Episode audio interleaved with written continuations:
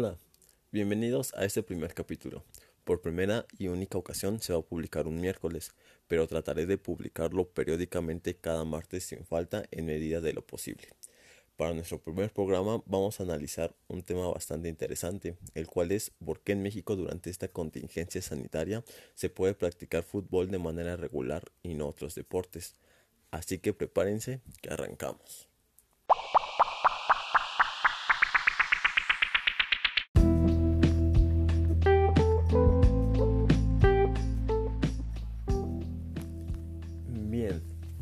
Vamos a hablar sobre dos noticias del fútbol femenil. La primera bastante positiva, la segunda no tanto, para nada diría yo. Em, arranquemos con las buenas noticias.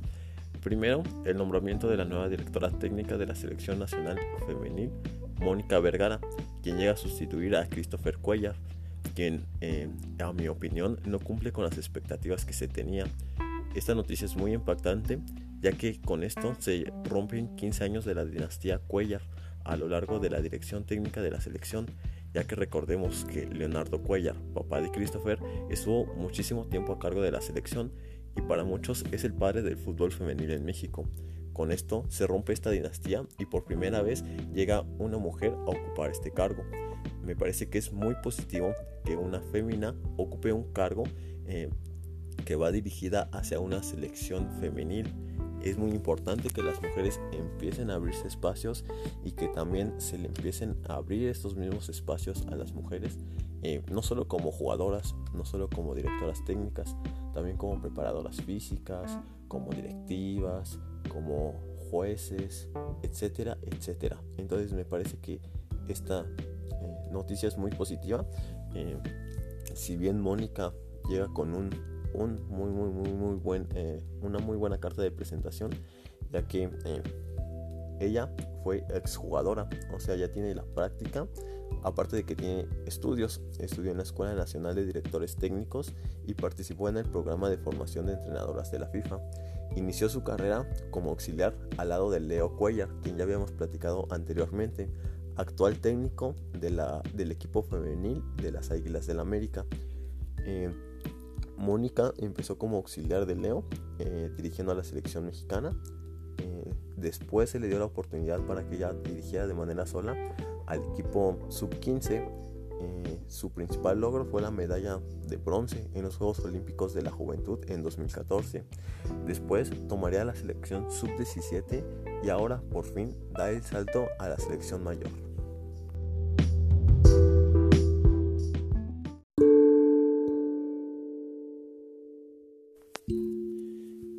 El segundo tema, que es el que nos va a dirigir a nuestro punto de análisis principal, es una noticia muy mala, muy lamentable.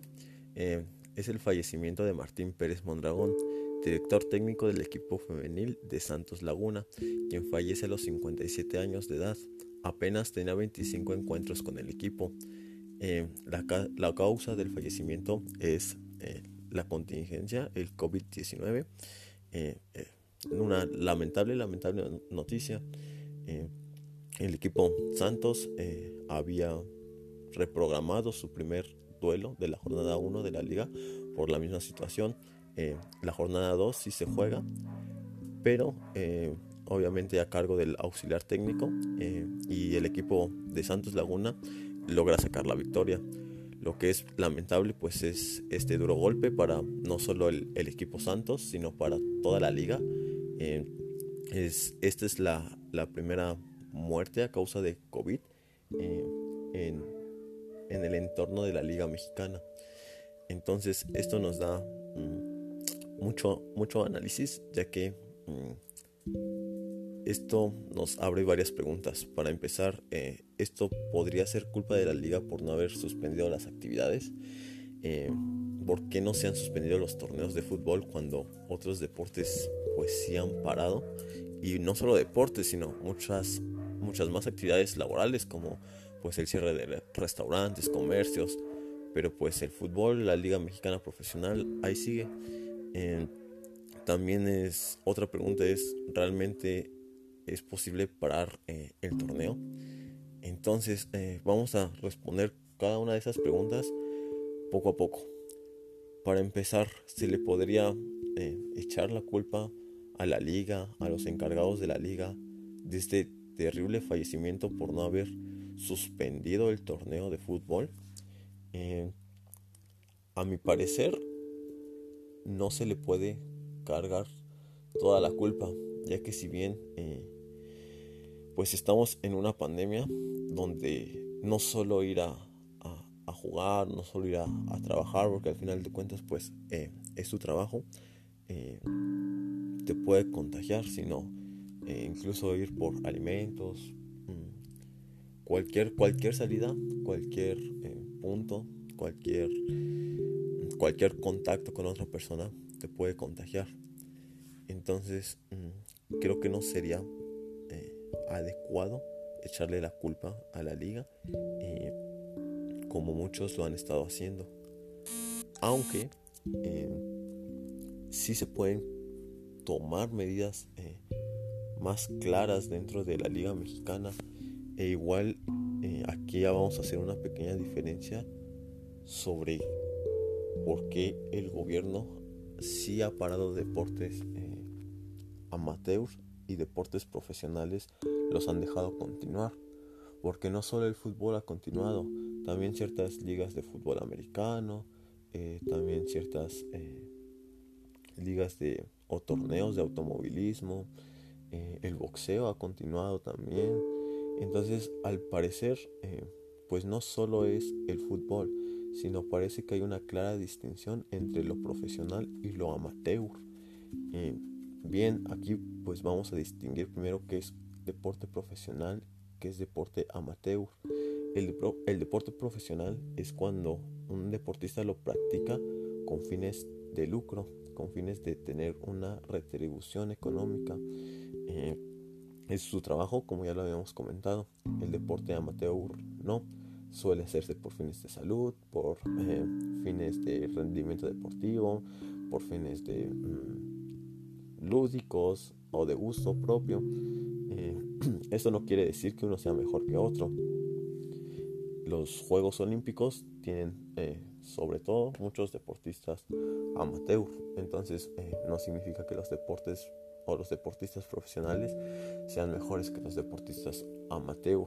Entonces, ¿por qué el gobierno mexicano sí ha tenido o ha sido hasta cierto punto permisivo con con los deportes profesionales y con los amateurs no.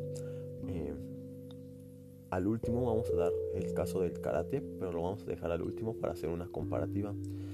Pero eh, para responder eh, esto hay que dejar en claro que no solo el fútbol ha continuado y, no solo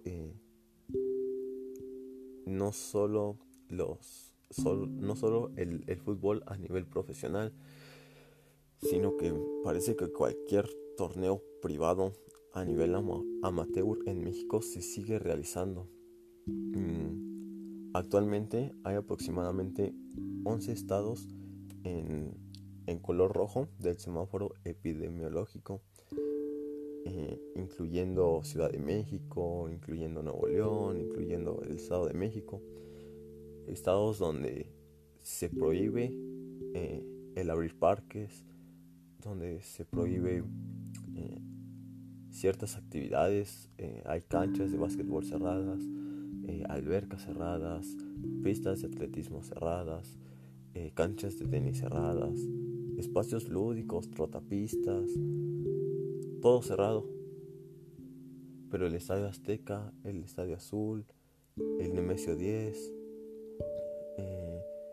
todos esos estadios de fútbol profesional los siguen abriendo apenas en Nuevo León precisamente mm, se dio la noticia de que eh, aproximadamente, si no recuerdo bien la cifra, 11 jugadores de Monterrey del equipo varonil eh, estaban contagiados de COVID y así tuvieron, así jugaron contra, contra el Club América, eh, dos equipos que son de dos estados que están en semáforo rojo actualmente.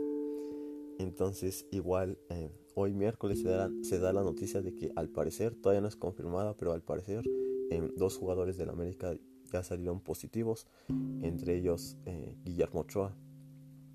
Entonces, ¿qué se necesita para darse cuenta de que el fútbol profesional, el seguir haciendo estos torneos que son torneos nacionales, donde te tienes que desplazar de un lado del país al otro lado del país y que no solo involucra jugadores, involucra mucha más gente que trabaja alrededor eh, y no solo en temas eh, meramente deportivos, sino eh, desde los jardineros, desde mm, mm, los que te abren la puerta, incluso el chofer del camión, cuánta gente no se pone en riesgo por seguir permitiendo que el fútbol continúe.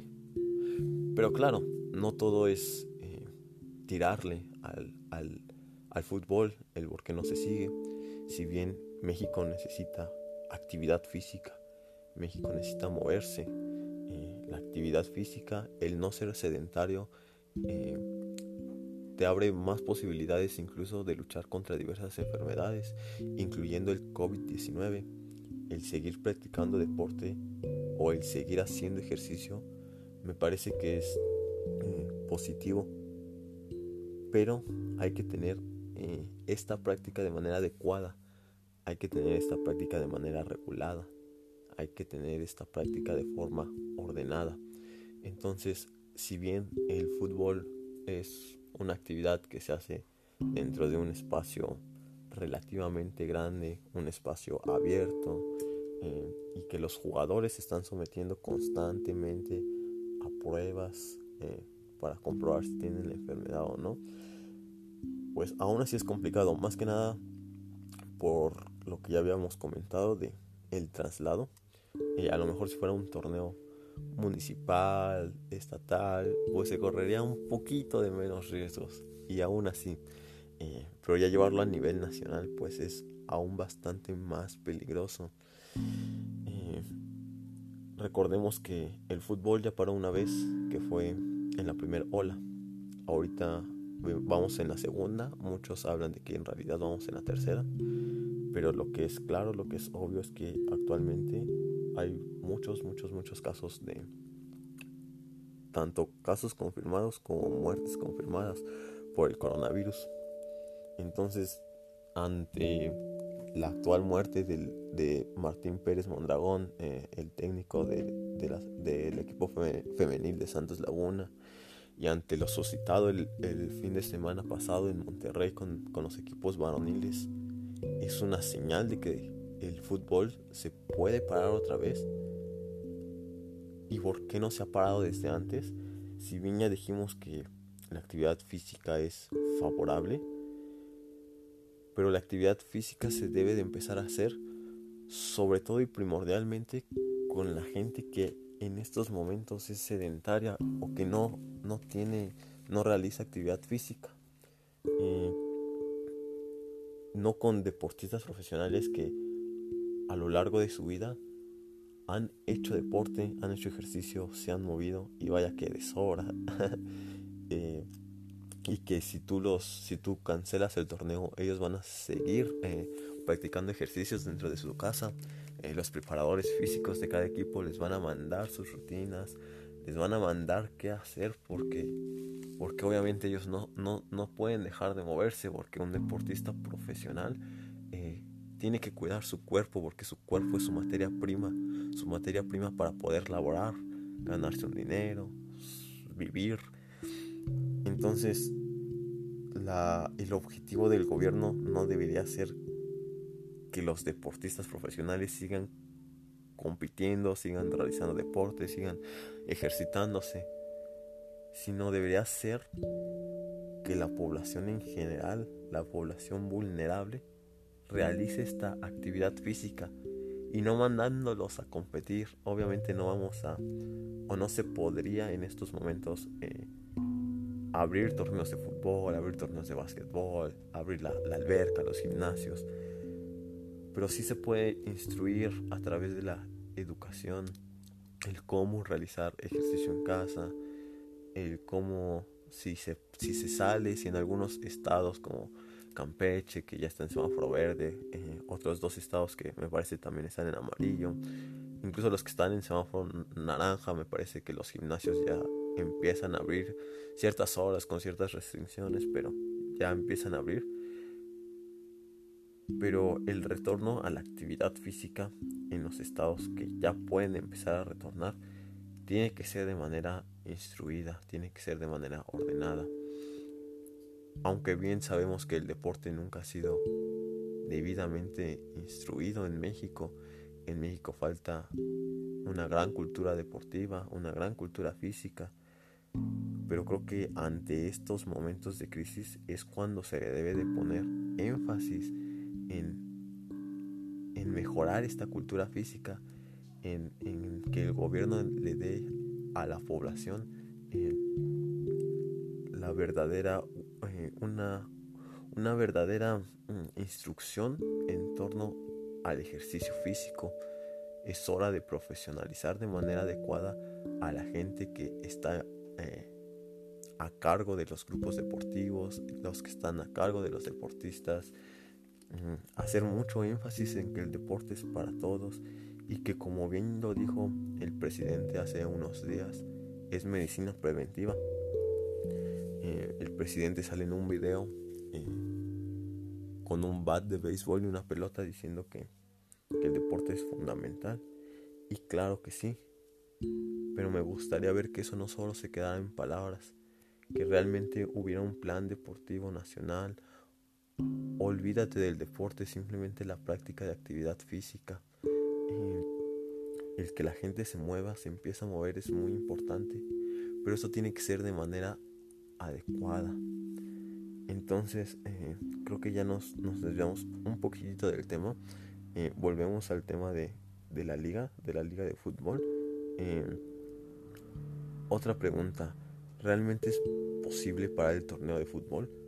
Porque si bien eh, yo puedo ponerme aquí y hablar y hablar y hablar y ponerme la bandera de que, de que deben de parar la liga, de cómo es posible y así, también trae muchos beneficios que la liga siga en pie. Eh, sobre todo beneficios económicos, no solo para jugadores, no solo para directivos, no solo para dueños, que claramente son las figuras que perciben mayor cantidad de capital, sino también pues para la misma gente que trabaja dentro de los clubes deportivos, dentro de la Federación Mexicana, dentro de los estadios, jardineros, eh, nutriólogos, eh, carpinteros, eh, gente en oficina, gente que administra toda la logística de todos estos espacios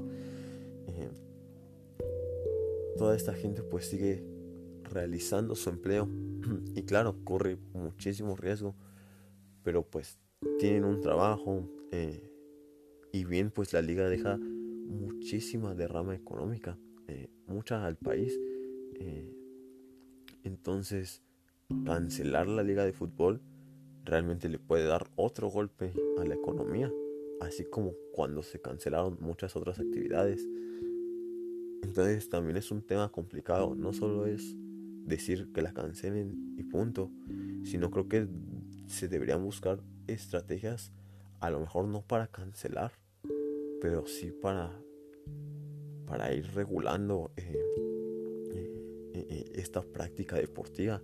Por ejemplo, antes de que empezara el torneo anterior, el Guardianes 2020, que fue el primero eh, eh, eh, a realizarse a partir de, de la pandemia, se hizo un pequeño cuadrangular entre equipos que conformaban la Ciudad de México, los tres equipos capitalinos y el Toluca del Estado de México, precisamente para evitar los viajes largos, para evitar el esparcimiento de, del virus, al igual que se hizo otro cuadrangular parecido en la región del norte, noroeste, algo así con Guadalajara, y no recuerdo qué otros equipos, pero de igual manera se hace. Entonces, ¿por qué no buscar eh, estos métodos más viables? A lo mejor seguir haciendo cuadrangulares donde eh, el primer eh, lugar de cada zona geográfica ya se puede encontrar en una semifinal y ya pueda viajar, no sé, a un solo partido o todos los, todos los, todos los jugadores, todos los equipos que califican de esos cuadrangulares se reúnan en una sola sede y ahí se jueguen todos los partidos de eliminación directa y así obtener un campeón. Eh, creo que y esta solo es una opción y es como que algo que saco, que saco al aire, que, se me ocurre aquí al momento. Eh, pero creo que eh, la gente que está encargada de la liga eh, tiene muchísimas personas para orientarlas, personas muy preparadas. Y creo que se pueden tomar y se puede seguir la liga, pero de otra manera. Me parece que si la liga sigue así, va a haber muchos, muchos, muchos casos de COVID como ya lo han habido, mm, no solo recientemente, anteriormente pues muchos jugadores no han podido jugar porque han tenido eh, coronavirus. Entonces me parece que la liga debería tomar alguna acción, hacer algo, a lo mejor no cancelar, que, que podría ser el golpe más determinante, más tajante ante esta situación. Mm, sobre todo porque ya hubo una muerte. Pero eh, se pueden tomar más acciones. A lo mejor no tan determinantes como cancelar. Pero sí se pueden tomar otras acciones. ¿Cuáles? Eh, pues eh, nosotros ya dimos una opción aquí. Pero eh, igual hay que revisar muchas cosas. las, las, la toma de decisiones entiendo que sea muy difícil en esta época de pandemia.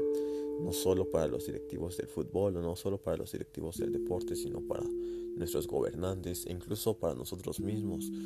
Una toma de decisión suele suele verse muy complicada incluso hasta el momento donde decidimos si vamos a visitar a un familiar o no lo vamos a visitar. Entonces, creo que todos deberíamos ser conscientes sobre que la situación es difícil. Si bien a mí, en lo personal, me gustaría que el torneo siguiese avanzando, no porque yo sea aficionado del fútbol o no porque porque yo quiera que, que, que, que, se siga la liga por mi gusto nada más, sino porque me parece que eh, al cancelarla sí, sí, sí, va a ser un, un, golpe económico muy duro al país, eh, más de lo que ya está, pero sí creo también que las cosas no pueden seguir como están, eh, como están sucediendo en este momento. Y me parece también otro punto y con el cual vamos a pasar a nuestro último tema, es que no se puede discriminar de un deporte a otro, porque o de una actividad a otra, porque porque un futbolista puede seguir eh, jugando, porque un, un comerciante no puede seguir trabajando las dos son actividades económicas, las dos te dejan una derrama económica. Claro que permitirle a los comerciantes eh, regresar, pues eh, te deja una menor derrama económica y es muchísima más actividad. Eh, los futbolistas generan mayor derrama económica y claro, es una menor actividad, son 18 equipos. Entonces, pues sí, es complicado pero muchas veces al hacer esta discriminación eh, es donde no, no, suele ser correcto, no suele ser ético. Eh, obviamente el fútbol no es, no es, no, es, no, es, tan importante en estas épocas. Si se reanuda o si se sigue continuando eh, el fútbol, no es porque sea necesario que, que la gente juegue fútbol, sino por la derrama económica que deja este deporte profesional, así como los otros que ya habíamos comentado antes. Pero ¿por qué no dejarle a los deportes amateur también integrarse de manera paulatina, de manera controlada? Eh, me parece muy injusto que deportistas de alto rendimiento, deportistas que están en cara a su preparación para Juegos Olímpicos, estén entrenando en casa, eh, tengan muchas dificultades, sus centros deportivos estén cerrados, mientras el futbolista profesional lleva mucho tiempo jugando. Eh, hablando de este proceso a Juegos Olímpicos, el deportista, el futbolista, eh, va a llegar a Juegos Olímpicos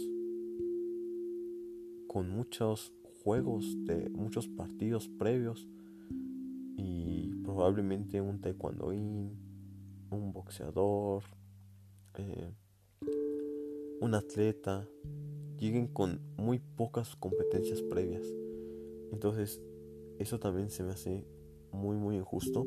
Entiendo la diferencia entre un deporte profesional y un deporte amateur, que en el sistema eh, económico que predomina en nuestro país, eh, pues le da mayor importancia a los deportes profesionales porque se le da mayor importancia al capital, más que a cuestiones pedagógicas o incluso más que a cuestiones de salud. Lamentablemente, eh, muchas veces eh, sale esta frase de, pues ni modo, así nos tocó vivir. Pero creo que las cosas se pueden hacer de manera correcta. Eh, no solo nos podemos dejar llevar por lo que nos dicen los directivos, lo que nos dicen, eh, bueno, hablando de directivos, los que rigen el, deporte, tanto profesional como amateur, no solo por lo que nos dice el gobierno, creo que nosotros como, población también construimos eh, el deporte y somos parte de nuestra libertad de tomar decisiones informadas. Cada vez podemos tomar decisiones más informadas y creo que la mayoría de gente es consciente de que el hacer ejercicio es eh, benéfico para la salud. El problema es que la gente no no, está lo correctamente educada para poder empezar a hacer este eh, ejercicio físico por sí solo. Entonces eh, el gobierno debe de poner esos esfuerzos eh, en la gente vulnerable, no en los deportistas como ya habíamos comentado antes. Y a manera de concluir este tema, me gustaría cerrar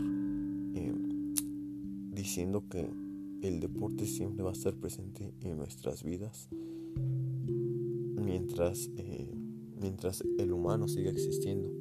El deporte es un factor cultural muy arraigado, sobre todo el fútbol en México. Eh, entonces, mientras una persona, dos personas, tres personas eh, tengan la posibilidad de realizar actividad física, esta actividad física probablemente las va a llevar al deporte, ya que es parte de nuestra identidad, es parte de nuestra cultura. El problema no es tanto prohibir o no, porque al caer en la prohibición, eh, pues se vuelve haciendo ilegal.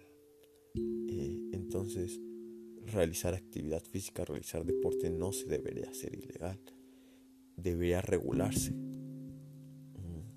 Entonces me parece que el gobierno tiene muchísimas cosas que hacer en torno a cuestiones del deporte y eh, en torno específico al caso de fútbol de la Liga Mexicana. A mi parecer el torneo no se debe de, cancelar, pero sí se debe de hacer de una manera diferente. ¿Cuál? No lo sé. Ese es un tema que los directivos eh, tienen que decidir, pero que tienen que tomar una decisión urgente porque cada vez las cosas están peor. Eh, creo que el fallecimiento de Martín Pérez es lamentable y que se va a sentir dentro de la familia futbolística. Entonces, eh, ojalá este lamentable fallecimiento sirva como, como lección o sirva para hacer despertar eh, a los directivos de que esto se debe de hacer de una manera diferente. Y eh, pasamos a un cuarto tema el día de hoy, que va relacionado con el tema que ya estamos discutiendo. Eh, vamos a hablar sobre el karate, que hará su primer y única aparición en los Juegos Olímpicos. Tokio 2021. Qué complicado para los, para los karatecas saber que van a participar por única vez en la historia en los Juegos Olímpicos que estos Juegos Olímpicos van a ser de una manera tan diferente para empezar no se va no se van a realizar dentro de la fecha estipulada originalmente, sino se, eh, se pospuso un año y el, eh, el, el, el, karateca no está, no está entrenando de manera adecuada porque eh, como sea pues el karate así como muchas otras disciplinas en Juegos Olímpicos son deportes amateur el karateca percibe ingresos a través de patrocinios, a través de torneos que lleguen a ganar y que tengan algún incentivo económico eh, y cosillas así. Pero el karateca no tiene un contrato firmado, un contrato laboral firmado que les permita tener un equipo atrás que lo esté preparando, como es en el caso antes mencionado del fútbol. Entonces, el complicado del karate en México está aún más complicado todavía. El karateca se va a tener que eh, eh, ingeniar para entrenar de manera adecuada. Me parece que no solo el karate, sino todos los deportes, a excepción de unos cuantos, van a llegar eh, con un bajo rendimiento a la justa olímpica ya que los entrenamientos pues no han podido ser de la manera eh, que ellos quisieran. El karate, como comentamos, va a ser su debut en estos Juegos Olímpicos y se va a quedar fuera para los siguientes, para París 2024. Entonces esto le suma al karateca una presión extra, porque quien logre calificar eh, a los Juegos Olímpicos, pues va a tener la primera y única oportunidad en su vida de hacer una buena participación y de lograr una presea olímpica. Entonces este factor combinado con que van a ser unos juegos totalmente diferentes con lo que eh, por lo que ya habíamos platicado pues cae eh, o, arrastra una presión psicológica eh, muy, grande para el deportista, aunque también pudiera ser una motivación extra. Entonces es muy importante que los taekwondoines eh, sepan canalizar esta situación. Y claro, desde aquí le mandamos nuestro total apoyo a todos eh, nuestros compatriotas mexicanos que, que, van a buscar calificar a los, a los Juegos Olímpicos y hacer un buen papel para México en esta nueva disciplina. Um, eh, así como también para cualquier deportista en cualquier otro deporte. Eh, si bien este podcast no, no va a tratar muchos temas de fútbol varonil sobre todo, eh, claro que tampoco estamos cerrados a tocar el tema como pues ya, ya lo mencionamos en este podcast, ya, ya tuvo aparición el fútbol varonil, porque queramos o no, pues es un impacto cultural y es el deporte que más se sigue y que más se practica en nuestro país. Entonces, eh, pues eh, tarde o temprano se nos, se nos va a colar de repente. Pero mm, vamos a tratar también de promover otros deportes. Ahorita ya estamos hablando en, cuestiones de karate, eh, los cuales pues van a buscar su clasificación en el preolímpico y pues, aunque pues la federación tiene como que eventos visuales, pues sí se piensa hacer un selectivo presencial en, Guerrero. Eh, pero obviamente solo para competidores, o sea, los karatecas eh, con menor nivel, que pues obviamente pues no aspiran a, a, unos Juegos Olímpicos, al igual que en muchos otros deportes, eh, taekwondo, atletismo, box, deportistas que pues practican el deporte pero que no tienen un nivel tan alto para llegar a Juegos Olímpicos, pues prácticamente están en su casa, en, su casa sin entrenar, o entrenando en casa, o con una incertidumbre que, que no saben qué van a hacer. Entonces estamos en una época difícil para muchos deportistas. Eh, hablando y regresando otra vez específicamente al caso del del karate, pues igual van a esperar disposiciones federales para que, para que este selectivo en el estado de Guerrero se pueda realizar. Y, y, me parece que se va a realizar el proolímpico por el 11-13 de junio en París. Y, también eh, se pretende llevar el mundial en el, en el mes de noviembre en Dubai así que pues los karatecas mexicanos eh, tienen mucho trabajo desde aquí pues le mandamos los mejores ánimos eh, y claro que hagan el, mejor papel posible.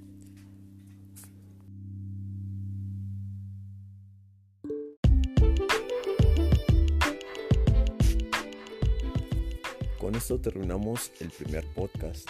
Eh, este va a ser más o menos el formato de cada programa eh, vamos a dar algunas noticias, las noticias eh, más relevantes en torno al deporte mexicano y de ahí vamos a hacer un pequeño análisis. Eh, obviamente, pues pretendemos que el programa mejore semana a semana. tenemos pensado traer más personas para que haya un mejor análisis y poco a poquito mejorar. ese por ser el primer video, o perdón, el primer podcast, pues no, probablemente no tiene la calidad que yo deseo o que ustedes pueden merecer. Eh, pero trataremos de ir mejorando. Muchas gracias por escucharnos y nos vemos. Esperemos que ahora sí el siguiente martes.